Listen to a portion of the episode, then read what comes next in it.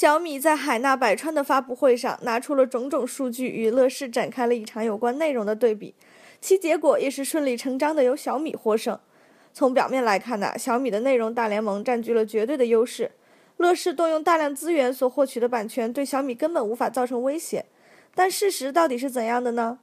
在美会看来啊，从两家企业的基因来看，小米是自我营销的佼佼者。但在产品层面，小米视频网站联盟超过一百家，是名副其实的视频内容搬运工。但视频内容的质量和数量完全取决于联盟成员，小米不具备内容的把控能力。而乐视则与小米不同，乐视一如既往的在视频内容方面的深耕和不断丰富的独家顶级赛事版权，让乐视可以从源头把控视频质量，这也是小米根本无法对标的核心竞争力。相比之下，目前小米虽然在视频数量上领先乐视，但是从视频内容的可把控程度上，小米与乐视根本就不在一个段位上。